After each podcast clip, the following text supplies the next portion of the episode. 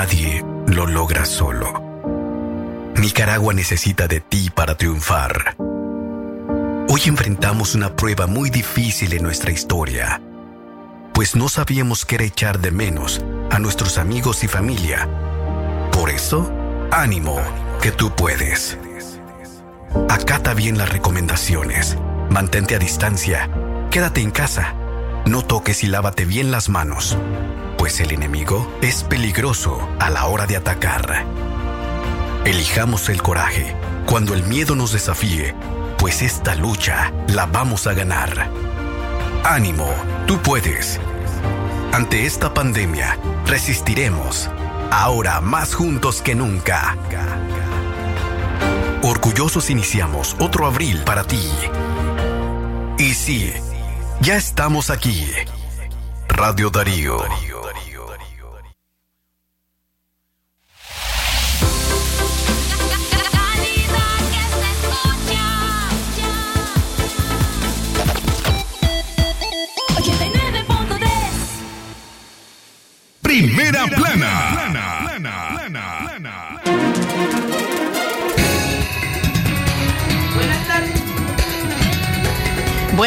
Tardes amigos y amigas Radio Escuchas. Iniciamos un noticiero Libre Expresión. Estos son nuestros titulares. Primera plana. Demandan renovación de líderes en la empresa privada. Primera plana. Elia Valle, madre de dos menores asesinados por el ejército, continúa demandando justicia. Primera plana. Sector cafetero abandonado también por el gobierno sandinista. Primera plana. 200 nicaragüenses salen de Panamá con rumbo a Nicaragua. Primera plana. Y en informaciones internacionales, en Chile se produce un terremoto de magnitud 5.2 grados. Primera plana. Libre expresión. Desde León, desde León, transmitiendo en los 89.3 FM. Transmitiendo en los 89.3 FM. Radio Darío. Nicaragua. Sagrado derecho que tenemos todos de opinar y expresarnos, de informar y ser informados, de investigar y difundir los hechos con profesionalismo y objetividad, sin persecuciones ni limitaciones, y por el derecho a libre pensamiento, libre expresión, sirviendo a la verdad desde León. Libre expresión. Buenas tardes amigos y amigas Radio Escuchas, les saluda Katia Reyes, a usted gracias por estar en sintonía de su noticiero Libre Expresión. Nos encontramos preparados para llevarles una hora de información.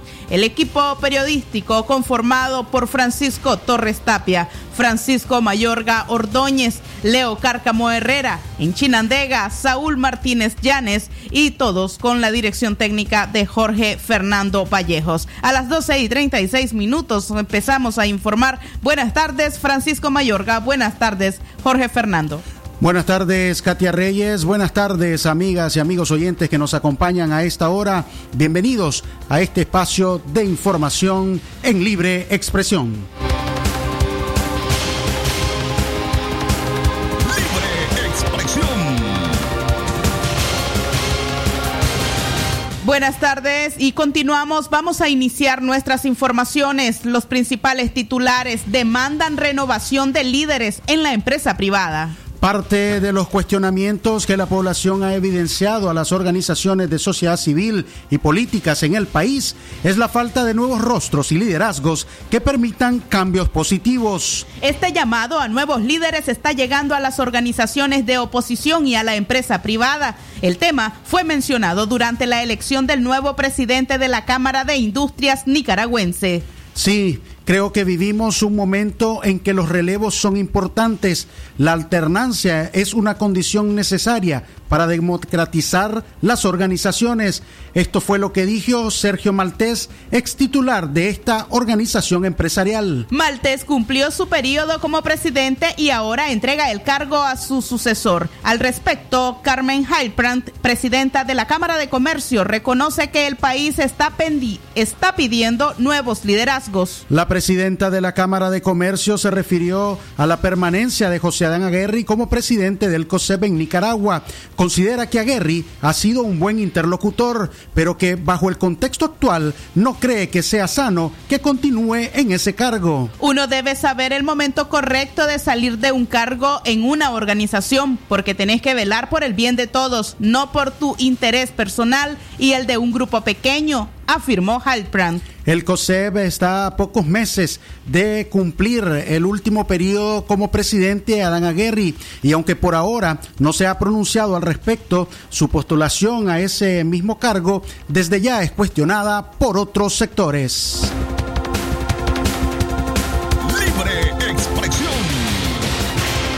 12 y 38 minutos. Usted se informa a través de Libre Expresión. Recuerde enviar la palabra noticia a nuestra línea WhatsApp para tener el detalle de estas y otras informaciones al 5800-5002. También a nuestra línea convencional 2311-2779 para denuncias, noticias, comentarios y también reportes de sintonía. 12 del mediodía, 12 del mediodía con 38 minutos. Elia Valle, madre de dos menores asesinados por el ejército, continúa su lucha por la justicia. Este sábado el mundo podrá ver el documental Nicaragua Campesina, la Nación Ajena, una producción que rescata la memoria de campesinos y presenta testimonios de familiares de víctimas sobre la experiencia histórica de asedio, asesinatos selectivos ejecutados por las fuerzas de seguridad pública. Elia Valle es uno de los testimonios que demanda justicia luego de tres años del asesinato de su hijo Francisco Alexander y Joseilel Pérez de 12 y 16 años respectivamente, la madrugada del 12 de noviembre del 2017 a manos del ejército de Nicaragua. Un día después del asesinato, el jefe del sexto comando regional militar, coronel Marvin Paniagua, aseguró que a los fallecidos les incautaron 20 libras de marihuana para sostener tener la hipótesis que se trataba de una banda para delinquir. Elia Valle, que habita en Muy Muy, Matagalpa, continúa sin enterrar a sus hijos y al padre de estos. Un mes después de la masacre donde murieron seis personas, la policía anunció que exhumarían los cuerpos de estas personas asesinadas, pero hasta la fecha sigue sin hacerlo. Otra parte de este documental cuenta cómo los campesinos que no tuvieron relación con la resistencia nicaragüense o quienes crecieron después de la guerra han sufrido los atropellos de las fuerzas de seguridad estatal por no compartir el imaginario social ni político del sandinismo, cuya influencia es evidente en el ejército y la policía, particularmente en los 80s y desde el retorno al poder de Daniel Ortega en el 2007 toda la gente nicaragüense, ellos saben, ven que ellos lo que andan haciendo en el campo es asesinando al campesino, asesinando al pueblo.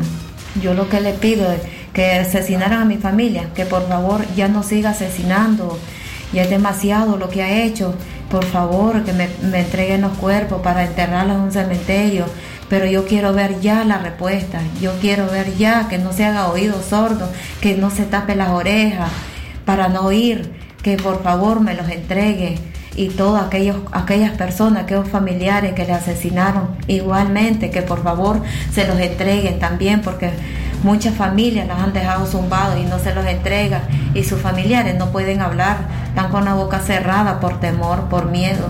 Sí, siento temor, pero yo con esto yo no me voy a callar. Yo siempre sigo adelante con ayuda de Dios. Yo hablando, yo tengo que hablar la verdad por la verdad murió Jesucristo y yo tengo que hablar, sacar mi cara en alta, pedir justicia, que por favor me los entregue. Yo no tengo miedo, no tengo miedo, le tengo miedo a Dios. A Dios sí que le tengo miedo, porque si le desobedezco me manda algún castigo. Pero sí, yo no tengo miedo, yo siempre hablo la verdad, a donde sea yo hablo. Este trabajo de construcción de memoria tendrá su lanzamiento en línea este próximo sábado 27 de junio a través de las transmisiones en redes sociales eh, para dar a conocer este importante trabajo de investigación en video.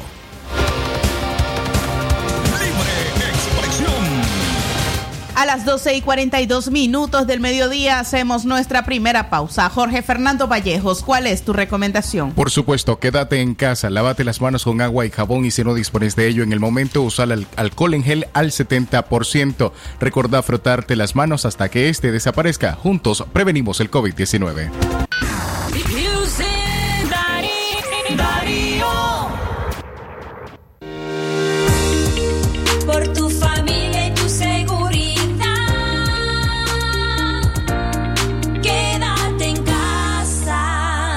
Mensaje de Radio Darío.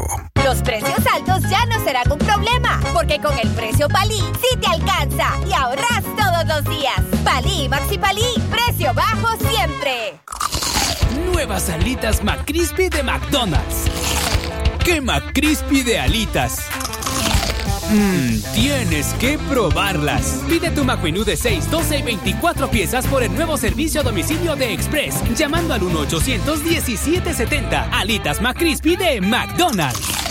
Es natural tomarte un tiempo para vos misma. Por eso es natural elegir la mejor forma de mimarte. Con jabón Solenti Skin Care y su fórmula natural de extracto de yogurt, hago de cada ducha un me quiero, mientras mi piel se nutre, se hidrata y se refresca. Por eso mi piel se ve y se siente increíble.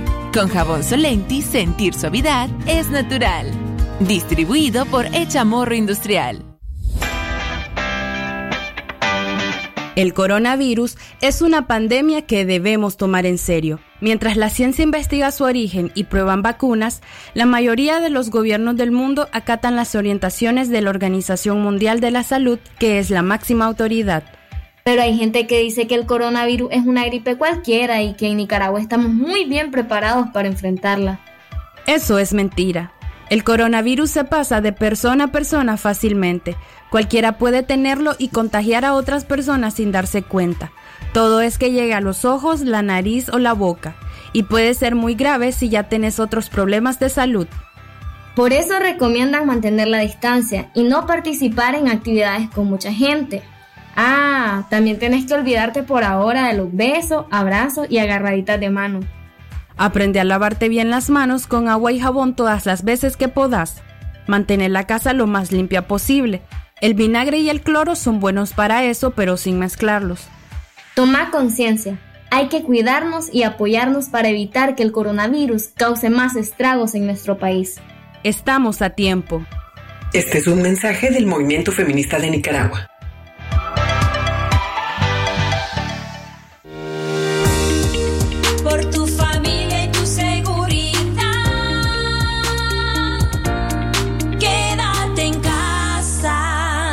Mensaje de Radio Darío. Darío 89.3. Media Gurú lo confirma. Radio Darío es la radio del indiscutible primer lugar. 45 minutos después de las 12 del mediodía, usted se informa en el noticiero más completo en Radio Darío 89.3 FM, Libre Expresión. Francisco Torres Tapia, Radio Darío y por supuesto Francisco Mayorga. Radio Darío es calidad que se escucha. Jorge Fernando Vallejos, 12 del mediodía con 46 minutos. Nosotros continuamos con más informaciones. Vacuna para el COVID-19 que desarrolla la Universidad de Oxford podría estar lista en octubre. Adrian Hill, investigador de la Universidad de Oxford en el Reino Unido, ha dicho que la vacuna contra el COVID-19 que está desarrollando el Instituto Jenner del Centro Británico podría estar lista en octubre. Si todo va bien, tendremos los resultados de los ensayos clínicos en agosto y septiembre. Teniendo en cuenta que estamos fabricando en paralelo, estaremos listos para entregar a partir de octubre si todo va bien, ha comentado. Se trata de una vacuna basada en virus vivos con una capacidad muy muy elevada de replicación, lo que facilita que su producción se haga a gran escala, consiguiendo un gran número de dosis en menor tiempo y en un coste mucho más bajo. No se sabe todavía por cuánto tiempo inmunizaría la vacuna que se está desarrollando en la Universidad de Oxford, pero por el tipo de vacuna, todo parece indicar que sería anual, es decir, que tendría una estacionalidad como la de la gripe. Aunque vaya en primera posición en la carrera mundial, esta no es la única vacuna que se está desarrollando. Otros equipos de investigación en distintas partes del mundo también han comenzado ya con los ensayos clínicos. Los virólogos españoles Luis Enjuanes y Mariano Esteban también han dado a conocer de otras dos iniciativas que hay actualmente en España para lograr una vacuna contra el coronavirus.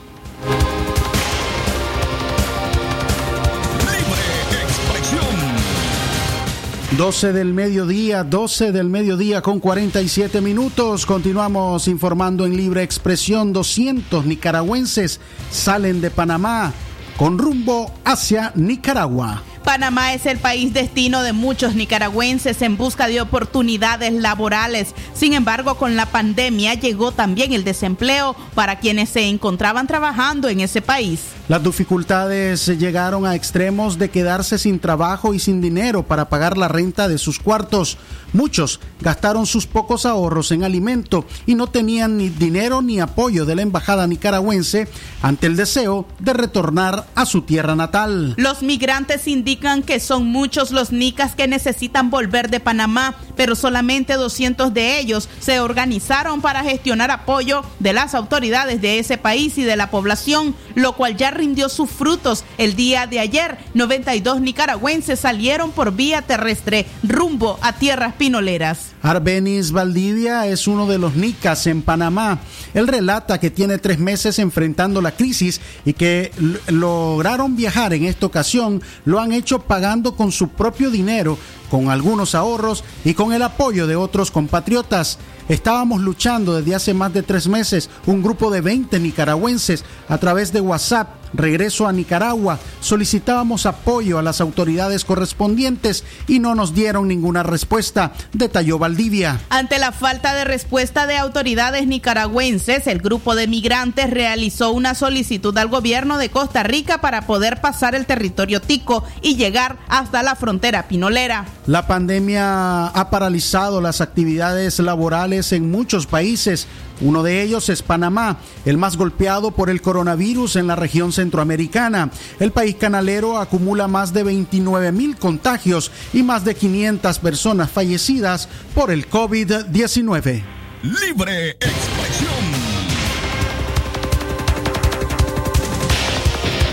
Una de la tarde, una 12 del mediodía, 12 del mediodía con 49 minutos en libre expresión. Sector cafetalero abandonado también por el gobierno sandinista. El sector cafetalero podría haber afectado su producción en este ciclo 2020-2021 como consecuencia de los efectos negativos del coronavirus. La caficultura es uno de los sectores más abandonados y desprotegidos por los gobiernos y no ha ocurrido diferente con el gobierno sandinista, a pesar de la importancia que este rubro tiene en el aspecto económico, social y ambiental. Así lo declara Auralila Sevilla, presidente presidenta de la Alianza de Cafetaleros de Matagalpa una actividad que en estos momentos eh, es la que menos estamos haciendo por el costo que esto implica. Ustedes saben que eh, se reformó eh, la, la, ley y los, todos los insumos agrícolas que nosotros comprábamos exonerados de impuestos ahora están sujetos a impuestos y, para poderlos exonerar se tiene que realizar todo un procedimiento engorroso que es muy difícil para la mayoría de los productores, y no solo de café, sino de, que, de todo el rubro agropecuario. Entonces, eh, vos sabés que venimos arrastrando una crisis estructural que nosotros llamamos desde antes de la roya del 2013. El sector cafetalero ha sido uno de los más abandonados y más desprotegidos de todos los gobiernos de turno en Nicaragua a pesar de la importancia que este rubro tiene en el aspecto económico, en el aspecto social y en el aspecto ambiental. No nosotros no entendemos realmente por qué existe tanta inadversión hacia el sector cafetalero, inclusive pues hasta de muchos descalificativos hacia nuestros medianos y grandes productores. Entonces nosotros venimos arrastrando una crisis estructural agravada por la, la crisis de la roya en el año 2013, no se nos dio respuesta. Según la representante gremial, la pandemia ha impactado en la cadena de suministros, productores de café y sus fincas. Hasta la fecha se han realizado encuestas a 45 productores de Guatemala, Honduras, Costa Rica, Nicaragua y El Salvador. Informan que el 75% de caficultores reciben información acerca de los protocolos a seguir durante la pandemia, principalmente por medio de institutos u organizaciones locales e institutos de café. Actualmente la mano de obra ha sido un aspecto que ha afectado las fincas de los encuestados. El 100% de productores salvadoreños y nicaragüenses se han visto impactados negativamente en Costa Rica, al menos por un 60%, Guatemala 59%, Honduras el 20%, según el informe hasta el primero de junio. Si esto se prolonga y nos llega a la cosecha que Vos sabés que empezamos a granitear septiembre, octubre, noviembre, ya estamos en plena cosecha. El tiempo va avanzando y vemos que esto no, en vez de, en vez de, minimizarse, se va maximizando más. No sabemos en qué etapa estamos aquí en Nicaragua, cuánto va a durar. Entonces es un estado de incertidumbre. Pero sí, ya estamos finalizando. Junio prácticamente estamos a mitad del, primer, del, del sexto mes del año y ya nosotros estamos pensando, inclusive pues ayer y hoy he pasado en reuniones virtuales con los miembros de la plataforma, viendo ya la posibilidad de reunirnos y trabajar en un protocolo de cara a la recolección de café en Nicaragua. En estos momentos en nuestra finca y nosotros les estamos orientando a los pocos trabajadores que tenemos que lo mínimo que traten de, de venir a la ciudad, así como nosotros tratamos lo menos de poder ir a los establecimientos comerciales si lo va a hacer, que sea un miembro de la familia y siguiendo todo el protocolo. Eran las declaraciones de Auralila Sevilla, quien es líder gremial del sector cafetalero, recordando la difícil circunstancia que enfrenta este sector, dada la emergencia sanitaria del COVID-19. Libre expresión. 12 del mediodía, 12 del mediodía con 54 minutos. Continuamos con informaciones en libre expresión. Exministra de Salud cuestiona al gobierno de Nicaragua por ocupar la presidencia de Consejo de Ministros de Centroamérica. El sistema de la integración centroamericana SICA anunció que la ministra de Salud de Nicaragua, Marta Reyes, es la nueva presidenta pro tempore del Consejo de Ministros de Salud de Centroamérica y República Dominicana. La exministra de Salud en Nicaragua, Lea Guido, aseguró que este cargo no se otorga por la mejor ministra, lo más reciente, ni por la profesionalmente o científicamente distinguida, sino por una rotación burocrática. Guido sostiene que el cargo de la doctora Reyes debería dar más bien vergüenza colectiva entre los ministros. Ahí, en el SICA, lo menos que se hace es discutir de ciencia. Es un tema más bien político que científico sobre la pandemia, sostiene Guido. Agrega que en Nicaragua es un caso de referencia negativa por su manejo del COVID-19 todo mundo sabe a nivel internacional cuál es la situación de Nicaragua y el manejo que se ha hecho de la pandemia, añadió la exministra de Salud. Ellos no pueden poner en entredicho a un ministro en decirle que no ha cumplido con lo que han dicho los ministros extranjeros, añadió Marta McCoy, quien coincide con Guido, alegando que estos cargos se eligen rotativamente y le toca asumirlo a la representante de salud de Nicaragua. El cargo de la ministra de Salud Marta, Marta Reyes se da en el contexto de la pandemia del COVID-19 y en medio de señalamientos por la Organización Mundial de la Salud y la Organización Panamericana de la Salud, los cuales han criticado el manejo de la pandemia del coronavirus en nuestro país. McCoy se refirió a este tema, alegando que tiene la esperanza que a través de este cargo la ministra de Salud de Nicaragua actúe de forma responsable y correcta, transparentando las cifras del COVID-19.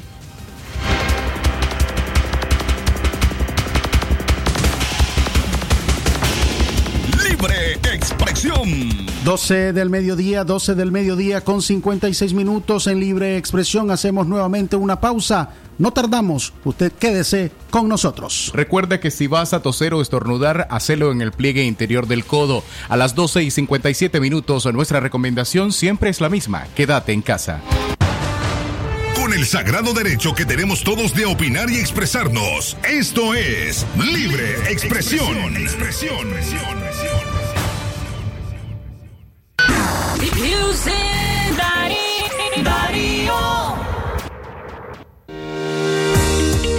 Por tu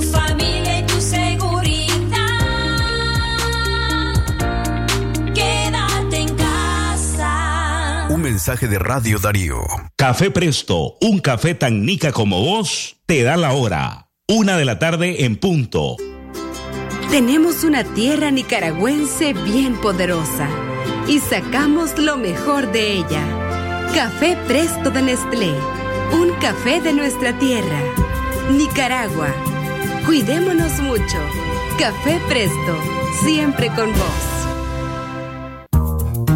Los signos de alerta de la enfermedad por coronavirus son fiebre por más de dos días seguidos, cansancio, opresión en el pecho y dificultad para respirar Además, labios o yemas de los dedos de color azulado, dolor de cabeza intenso que no cede a los tratamientos contra el dolor. Si presenta alguno de estos signos de alerta, debe acudir de inmediato a la unidad de salud más cercana, porque puede estar presentando una complicación de la enfermedad por coronavirus.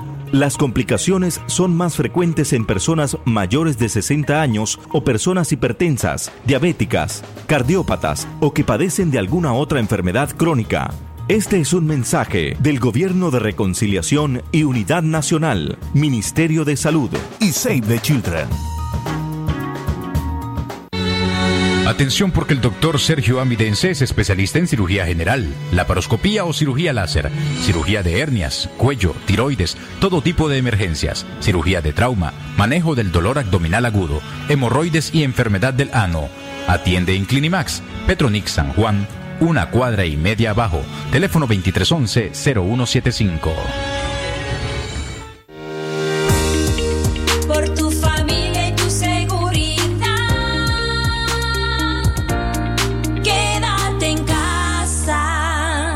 Mensaje de Radio Darío. Si a la calle tú vas a salir, el contagio hay que prevenir. Ya todos lo sabemos, distancia metro y medio, el virus se detiene así. Nuestra familia hay que cuidar, asumamos responsabilidad. Lavémonos las manos, cubrámonos la boca, así podemos ayudar. Vamos Nicaragua, todos unidos.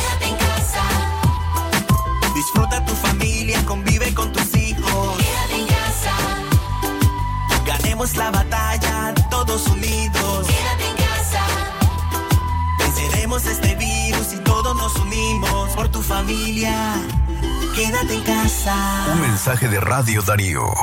Darío 89.3.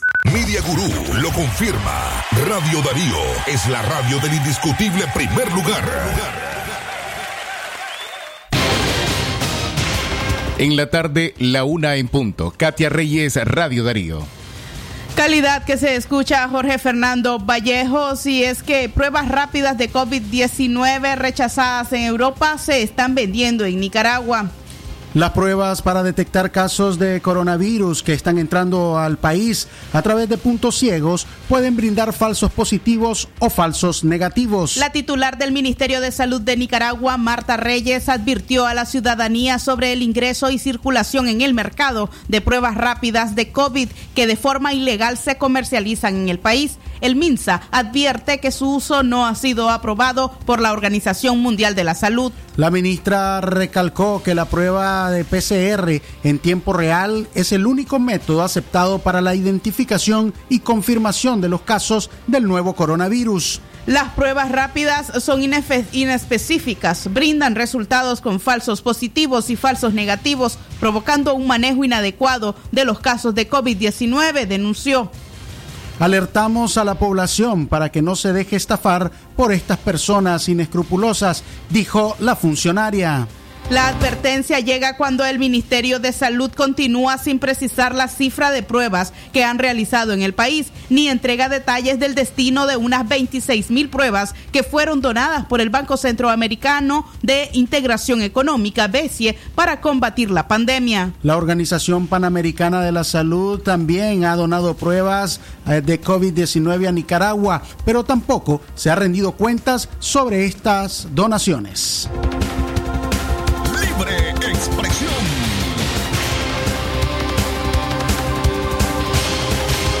De la tarde, una de la tarde, una de la tarde con dos minutos. A esta hora le recordamos que la doctora Scarlett Real Ruiz, especialista en medicina interna y diabetología, brinda atención de enfermedades agudas y crónicas del adulto mayor, como diabetes, hipertensión, enfermedad renal, hepática, pulmonar, cefalea, convulsión, entre otras, ofertando electrocardiogramas glucometría, mapa de presión y holter del ritmo cardíaco. Ponga su salud en conocimiento especializado y servicios de calidad con la doctora Scarlett Real, atendiendo en Chichigalpa frente a Lins de 8 a 12 del mediodía y en León, Iglesia de la Merced, media cuadra, una cuadra y media al norte, de 1 pm a 4 de la tarde. Puede llamar también a los teléfonos 2311-3409 y al 8574-9770. Libre y trece minutos de la tarde continuamos informando en libre expresión, recordándole su cita mañana sábado a las 10 de la mañana en el programa Aquí estamos. Los invitados de esa jornada serán el analista político José Palé Leonés y además abogado, con quien conversaremos acerca de la agenda que debería desarrollar la coalición nacional a partir de su constitución. También conversaremos con los líderes universitarios Ariel Sotelo y también Itzal López, con quienes hablaremos acerca de el reclamo de los espacios para que ellos puedan formar parte de esta coalición nacional. Usted no se pierda el programa, aquí estamos mañana a partir de las 10 de la mañana con el periodista Francisco Torres y también con mi persona Katia Reyes. seguimos informando, esta vez eh, vamos a hacer el contacto telefónico con el periodista Saúl Martínez Llanes, quien nos tiene un informe desde el departamento de Chinandega. Saúl Martínez está realizando diferentes entrevistas con algunos eh, actores quienes ya desde ya se refieren a los 100 días desde el establecimiento de la pandemia del COVID-19 en uno de los departamentos más afectados por la pandemia. Buenas tardes, Saúl, gracias por acompañarnos. Vamos a realizar de nuevo el contacto telefónico con Saúl Martínez, eh, con quien conversaremos acerca de la agenda informativa desarrollada esta mañana y con quien tenemos las principales informaciones en esa zona del occidente. Buenas tardes, Saúl. Buenas tardes, la información desde Chinandega este día viernes. Hoy somos 26 de junio del año 2020. Vamos a hablar que a tres meses de la pandemia que tenemos en el país y en el mundo, en Chinandega específicamente hay muchos testimonios de quienes han advertido con sorpresa la desaparición de sus familiares, vecinos y amigos que han contraído el virus SARS-CoV-2 que produce la enfermedad del COVID-19. La, bueno, todos los barrios de Chinandega, colonias y repartos saben y conocen de esta situación algunos se protegen, otros están participando en aglomeraciones como la del próximo lunes que se anuncia ya en el viejo en las carreras de caballo en honor a San Pedro y San Pablo. Pero bien, cada quien, ¿verdad?, es dueño de su propia situación que pueda enfrentar. Y resulta que en la zona sur del barrio Santa Ana es un sitio de tránsito de ambulancias y las camionetas con los féretros. Pedro Sosa, que habita en este sector, cerca del Parque Central y la Plaza Salomón y Barra Mayorga, nos habla de la situación de aglomeraciones que se experimenta ahí y testimonios propios de la situación del COVID-19. Escuchemos a Pedro Sosa. A 100 días de la pandemia, ¿qué podemos esperar? La situación ha estado crítica, especialmente aquí en el barrio Calvario, el barrio Santa Ana. Bueno, como habitante del barrio Santana puedo dar testimonio de, pues, lastimosamente de varios vecinos que que han fallecido, pues precisamente por la pandemia. Este, y también puedo dar testimonio de cuántos, incluso nosotros, pues estuvimos con todos los síntomas del COVID y y pues lo logramos pasar, nos quedamos en casa, nos atendimos en casa y hay un temor pues precisamente por, para asistir a, a las unidades de salud, realmente en poca confianza. Nuestra calle es precisamente zona de paso de las ambulancias y de los féretros, así que... mm, Esto no se detiene. no, definitivamente no se detiene. Todavía seguimos viendo la- las personas que están afectadas. Nuestra amiga abogada está en este momento eh, en casa, resguardada y atendida responsablemente, pero por su familia. Es la forma que realmente creo que la mayoría de las personas que, que han nos han compartido que tienen sus síntomas es que han pasado pues la pandemia en su casa y atendidos por su familia. Creo que el, el- el espectro de morir en soledad o, o de que un día nos pase algo y estar en soledad es lo, es que, es lo que más nos ha afectado. No, no, se evitar las aglomeraciones que aquí campantemente se realizan. Eh, en mi caso, pues hemos eh, tratado de, de- de evitar aglomeraciones. Sí estamos viendo que a, dos cuadras pues, de, nuestra, de nuestra casa se, se organizan aglomeraciones, pero mm, tratamos pues de evitar definitivamente, pero sí están las aglomeraciones siempre convocadas, siempre están este, promovidas eh, cam- olímpicamente en una pandemia.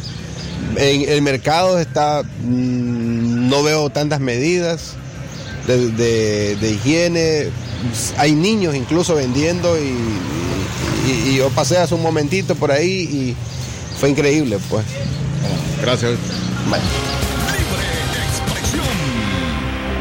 Es lo que nos estaba diciendo Pedro Sosa, habitante del barrio Santa Ana. Tenemos otra información que tiene que ver con el ambiente y es la situación de los pescadores artesanales en zona de los esteros y de los cuatro ríos que quedan aquí en este sector del departamento de Chinandega. Se reporta que eh, la bomba eh, de mecha lenta explosiva que está afectando pues la zona de eh, bancos de pesca pues a esto se suma la cipermetrina, que es un químico que se aplica para las plagas en campo y ahora también para la pesca. Es una situación bastante difícil, situación que están viviendo los mares y ríos. Tenemos al ingeniero Ramiro José Gallo Aguirre que nos habla sobre esta situación, algunas sugerencias para evitar que se siga utilizando la cipermetrina. Eh, se está buscando en Chinandega y esto es indignante. Esta situación tiene que combatirlo las autoridades. Buenas tardes, ingeniero. Buenas tardes, buenas tardes. Mira, es increíble cómo llega la gente a los servicios agro- de agroquímico y todo. Yo he visto, yo he oído cuando dicen, véndame un litro de cipermetrina para pescar. Ayer llegó un tipo y yo lo corrí, pues, de mi, de mi empresa lo corrí. Le dije que lo que te- me dije que precio que debería estarle. Porque la cipermetrina es mortal para todos los peces, grandes, chiquitos, todo, todo, todo. Mata todo lo que los seres vivos acuáticos. Y, y no sé por qué, eh, con un descaro absoluto, dicen, es para pescar. Entonces hay que ver, no sé, qué- quién debe tomar en cuenta esta situación o qué cosas hay que hacer para evitar eso. A las autoridades, entonces, hay que comunicarle de inmediato esta situación, ingeniero. Le agradecemos sus palabras y aparte pues de la bomba de mecha lenta que está utilizándose en los esteros, en el sector de aserradores y Quilío y la zona de Potosí eh, frente al Golfo de Fonseca, se suma esta situación del uso de cipermetrina, un químico de mucho riesgo. El reporte desde Chinandega, Saúl Martínez Llanes, Radio Darío, muy buenas tardes. Calidad que se escucha, Saúl Martínez, gracias por tu reporte. Una y diez minutos de la tarde, continuamos informando en Libre Expresión. Una 10 minutos de la tarde, una con 10 minutos de la tarde. Michelle Bachelet eh, presentará un nuevo informe sobre las violaciones de derechos humanos en Nicaragua. La alta comisionada de la ONU para los Derechos Humanos, Michelle Bachelet, brindará el próximo miércoles una actualización sobre la crisis de Nicaragua y las violaciones de derechos humanos cometidas por el régimen de Daniel Ortega. La situación de Nicaragua forma parte de la agenda de la sesión número 44 del Consejo de Derechos Humanos con sede en Ginebra, Suiza. Así lo confirmó la oficina regional de Bachelet en Panamá. La semana pasada, el Consejo de Derechos Humanos de las Naciones Unidas aprobó una contundente resolución en la que exigió al régimen de Ortega respetar los derechos humanos de los nicaragüenses tras violarlos constantemente desde las protestas ciudadanas que iniciaron en abril del 2018 y que desembocaron en la peor crisis sociopolítica de las últimas décadas en este país. El organismo mundial mostró su preocupación por la forma en que el régimen ha violado los derechos humanos. Acusó a Ortega de uso desproporcionado de la fuerza para reprimir las protestas sociales, comisión de actos de violencia por grupos armados, detenciones ilegales, prisión arbitraria, hostigamiento, tortura y actos de violencia sexual y de género durante la reclusión, según la resolución aprobada el día de hoy con 24 votos, 19 atenciones y 4 en contra. En 12 puntos el organismo ha expresado su preocupación y ha instado a Ortega a tomar una serie de medidas entre las que se destaca que vele por un diálogo nacional amplio, creíble, representativo, inclusivo y transparente en el que participen todas las partes, respetar la reunión pacífica, asociación y expresión y cesar las detenciones y reclusiones arbitrarias.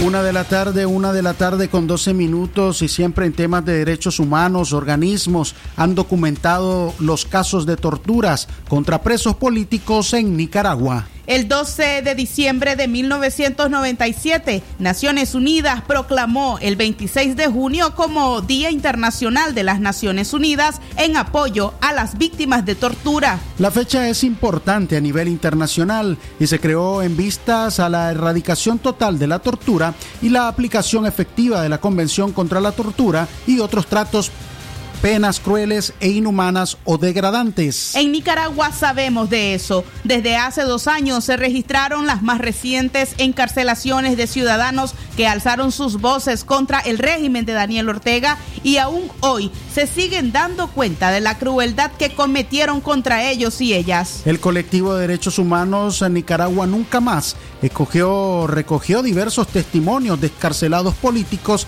y excarceladas como el de Victoria Obando, que han sido divulgados para recordar a Nicaragua y a la comunidad internacional los vejámenes sufridos en cautiverio.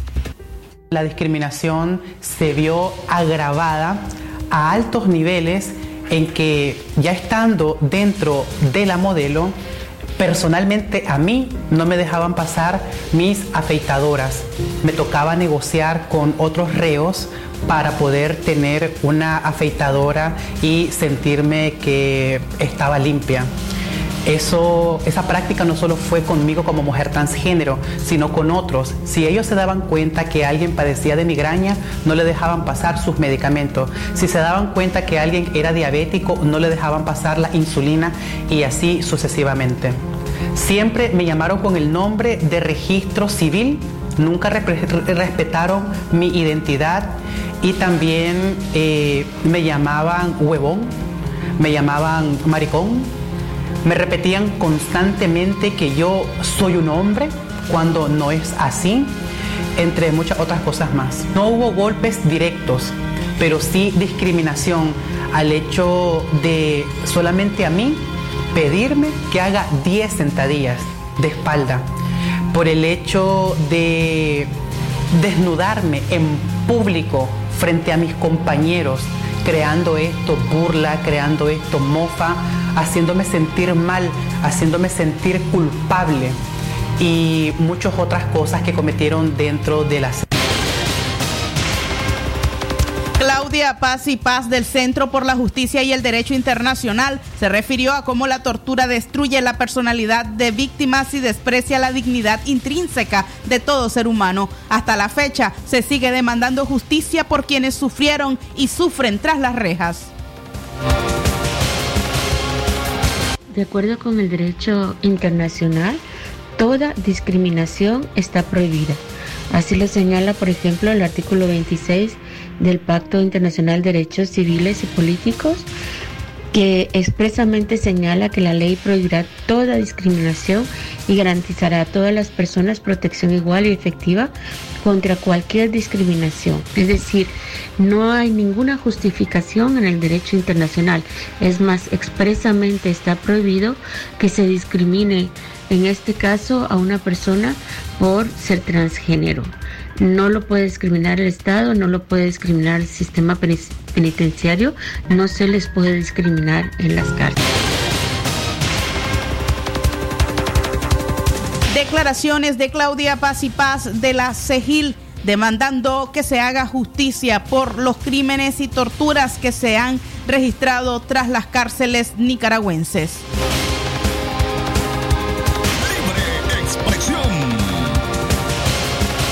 Una de la tarde, una de la tarde con 17 minutos. Continuamos con más informaciones en Libre Expresión. El Ministerio de Educación ha anunciado el periodo de vacaciones para el cierre del primer semestre de este año escolar. Mediante un comunicado dirigido a la comunidad educativa en las delegaciones departamentales del país, el Ministerio de Educación dio a conocer el inicio de las vacaciones escolares con las que se cierra el primer semestre del año escolar damos a conocer a la comunidad educativa los ajustes a las fechas para las actividades eh, de educación, vacaciones de estudiantes de todas las modalidades educativas que entran en vigencia del 26 de junio al 20 de julio, por lo que el inicio del segundo semestre será el 21 de julio. Aunque la mayoría de estudiantes no asisten presencialmente a las aulas de clases como una medida de seguridad tomada por los padres y madres de familia, algunos centros han continuado los procesos educativos con la aplicación de guías que son enviadas por medio de aplicaciones como WhatsApp o plataformas digitales. El Ministerio de Educación en Nicaragua no ha suspendido las clases a pesar de los altos niveles de contagios y los efectos en la salud que ya ha causado la pandemia del COVID-19 en nuestro país, pero ha anunciado la realización de teleclases en el oficialista Canal 15 como una medida de reforzamiento a los estudiantes que no asisten presencialmente a sus centros de estudios. De la tarde, una de la tarde con 18 minutos. Continuamos con más informaciones. El gobierno ha castigado a una organización local en Camuapa por solidarizarse con las víctimas del COVID-19.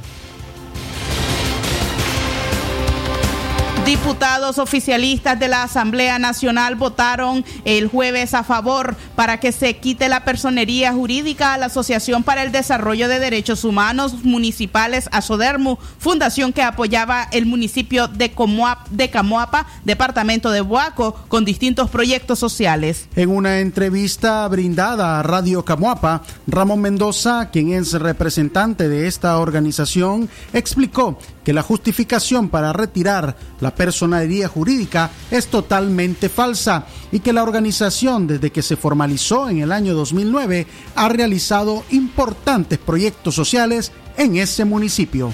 Que es por eh, ayudar al terrorismo. Entonces yo le pregunto, ¿terrorismo es financiar una universidad agraria que ahora está a nombre de la UNA? ¿Terrorismo es entonces construir un centro de salud, eh, eh, hacer gestiones para el hospital? y entregar más de 400 mil dólares en equipos. Haber entonces resuelto el problema de, del agua por Ingenieros Sin Frontera en el 2017, ¿será terrorismo eso? ¿Será terrorismo tener más de 80 becados con chavalos jóvenes que van a secundaria y que no tienen eh, económicamente para comprar útiles escolares? Desde 2004 un proyecto de becas para chavalos será terrorismo entonces nosotros este, apoyar, apoyar a la Casa de la Mujer, que es otra organización comunitaria. Será entonces terrorismo eh, apoyar a los niños, a los niños que llegan a un centro que después que nos quitaron el Centro de Desarrollo Infantil en el 2018, este, entonces estamos atendiendo unos niños en un barrio en coordinación con la alcaldía y le pasamos fondos para que estos niños tengan su refrigerio y eso. No, sé si eso es terrorismo. Terrorismo entonces podrá ser, no sé, haber apoyado las jornadas de vacunación por muchos años. Eh, en el único hospital en, en Nicaragua tenemos una clínica de oftalmología con mejores equipos traídos desde Barcelona. ¿Será terrorismo eso? Según la Asamblea Nacional, la SODERMU no solo ha financiado el terrorismo, también han incumplido con los reportes y entrega de documentación que solicita el Ministerio de Gobernación. Pero Mendoza asegura que esta acusación también es totalmente falsa. La información al Ministerio de Gobernación se llevó en la última semana del mes de febrero y tenemos la firma de una funcionaria de ese documento. Entonces, hemos cumplido, pero si no fuésemos, si no hubiésemos cumplido, pues entonces mi Ministerio de Gobernación lo que hace es aplicar una multa y un llamado de atención y una multa cuando vos querés llegar y luego declarar el siguiente año y sacar solvencia y entonces te dice que usted está incumpliendo, incumplió el año pasado, por lo tanto tiene una multa, creo que es hasta de 5 mil Córdoba, creo que sí. Pero nosotros tenemos, ¿verdad? El presidente de Asodermo, el señor, el licenciado Alberto Mejía, tiene este el comprobante donde la última semana de febrero llevó, porque dos meses dan a inicio de año para llevar este pues los movimientos económicos de la de la asociación. O sea, dicen que este escondíamos escondíamos de dónde provenían los fondos. Los fondos han venido toda la vida, toda la vida, y la gente sabe, toda la vida han venido del hermanamiento de Arcata, del hermanamiento de San Luz. Hemos tenido apoyo de Ingenieros Sin Fronteras para resolver el problema del agua del hospital. Hemos tenido apoyo también de Rotary Internacional, el Club de California, que nos ayudó con un proyecto de salud en el 2001 eh, luego tenemos, este, pues esos son los organismos, a ver, que allí vienen.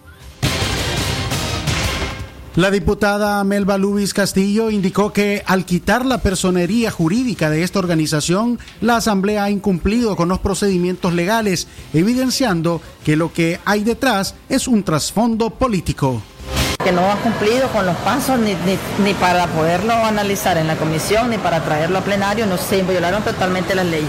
Este es un órgano que deberíamos estar, que somos los que creamos y derogamos la ley, deberíamos de apegarnos efectivamente para este procedimiento, pues pegarnos a la ley misma para poder cumplir con los requerimientos mismos para poder ser eh, anulada esta, esta asociación.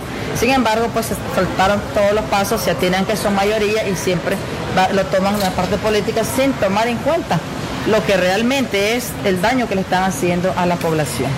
Primeramente, pues debieron haber citado a la, licenciada Frania Frey, que es la encargada de metaplas del Ministerio de Nación, que supuestamente que dijo que no se ha presentado el informe económico, cosa que no es así, pues el informe económico de esta, esta organización la presentó, a Sobermo lo presentó, está firmada y sellada por una contadora pública, o sea que no hay por qué estar quitándole la personería, pero sin embargo se pasan en cuestiones políticas. Según otra diputada, Azucena Castillo, del Partido Liberal Constitucionalista PLC, la razón para despojar de la personería jurídica a esta organización puede ser que hace algunos días anunciaron que habían coordinado con la alcaldía de esa localidad para entregar insumos básicos a las familias afectadas por la pandemia del COVID-19 en ese municipio.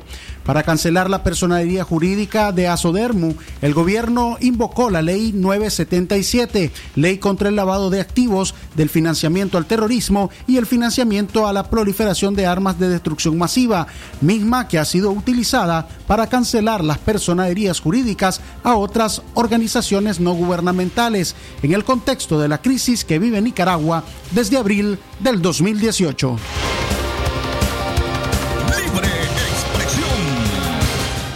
Una y 25 minutos de la mañana continuamos informando. El registro civil de Managua inscribió más de mil fallecidos solo en mayo, incluidos por coronavirus. El registro civil de la alcaldía de Managua inscribió a 1.087 personas fallecidas por distintas causas, incluidas la del COVID-19, una cifra jamás vista en los últimos años en la capital, según una fuente de esa institución. De acuerdo con el reporte de inscripciones de, persona, de personas fallecidas en Managua, En marzo se inscribieron 278 fallecidos y en abril 301, registrando un incremento de hasta el 74% en comparación a la cifra reportada en mayo. Son más de 90 personas al día las que se atienden para este trámite de inscripción de defunción, cuando en meses anteriores únicamente eran 30 al día, menciona esta fuente. Según el epidemiólogo Álvaro Ramírez, en este periodo podrían haberse registrado muchas muertes a causa de coronavirus. Sin embargo, no son reflejadas en las actas de defunción entregadas por el Ministerio de Salud Minsa. A medios eh, de comunicación en Managua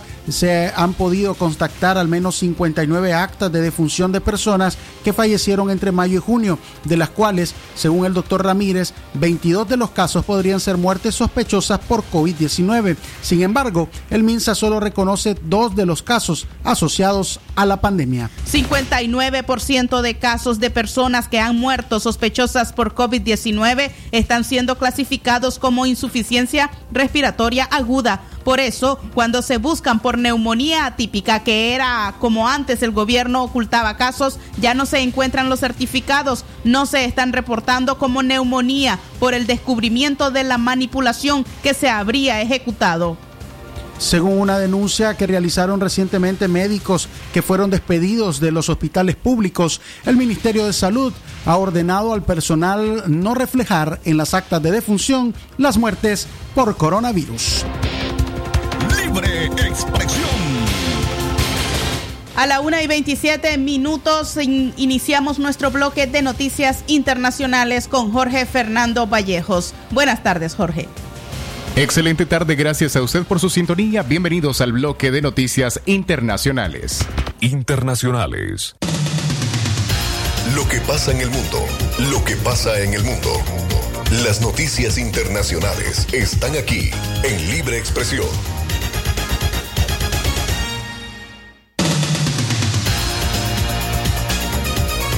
Guatemala llega por primera vez a 800 casos diarios de coronavirus. Por primera vez desde el inicio de la emergencia en Guatemala, llega a 800 casos diarios de coronavirus y el reporte diario del Ministerio de Salud indica que los casos diarios corresponden a 520 hombres y 280 mujeres. Los fallecidos hoy fueron 22, entre 18 hombres y 4 mujeres. El sistema de salud corrió 1.628 test de COVID-19 y 19 pacientes se recuperaron. Por segundo día, el ministerio subrayó que esos datos oficiales eran preliminares porque algunos hospitales públicos y la mayoría de centros privados y laboratorios no tenían al día su registro y debían trasladarle por ley. Ante esa situación, la ministra Amelia Flores ordenó una auditoría. La una de la tarde, 29 minutos, el tiempo para usted, un fuerte terremoto en Chile de magnitud 5.2 grados en la escala abierta de Richter. Un terremoto de magnitud 5.2 se originó en la zona central de la costa de Chile, con epicentro a 40 kilómetros al suroeste de la localidad de Los Vilos, en la provincia de Choapa, según el Centro Sismológico Nacional. El sismo se ha producido a 40 kilómetros de profundidad a las 7 y 55 hora local del día de ayer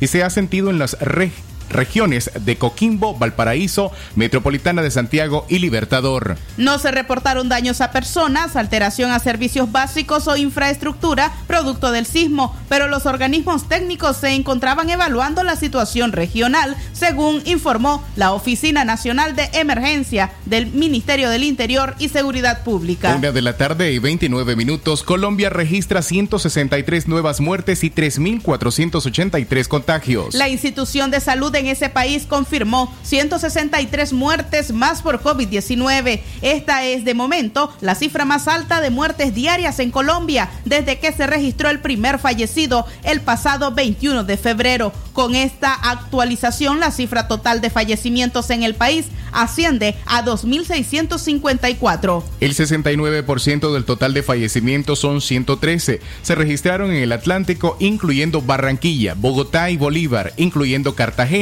Eso equivale a que dos de cada tres muertes del reporte de este jueves pasado ocurrieron en esas regiones del país.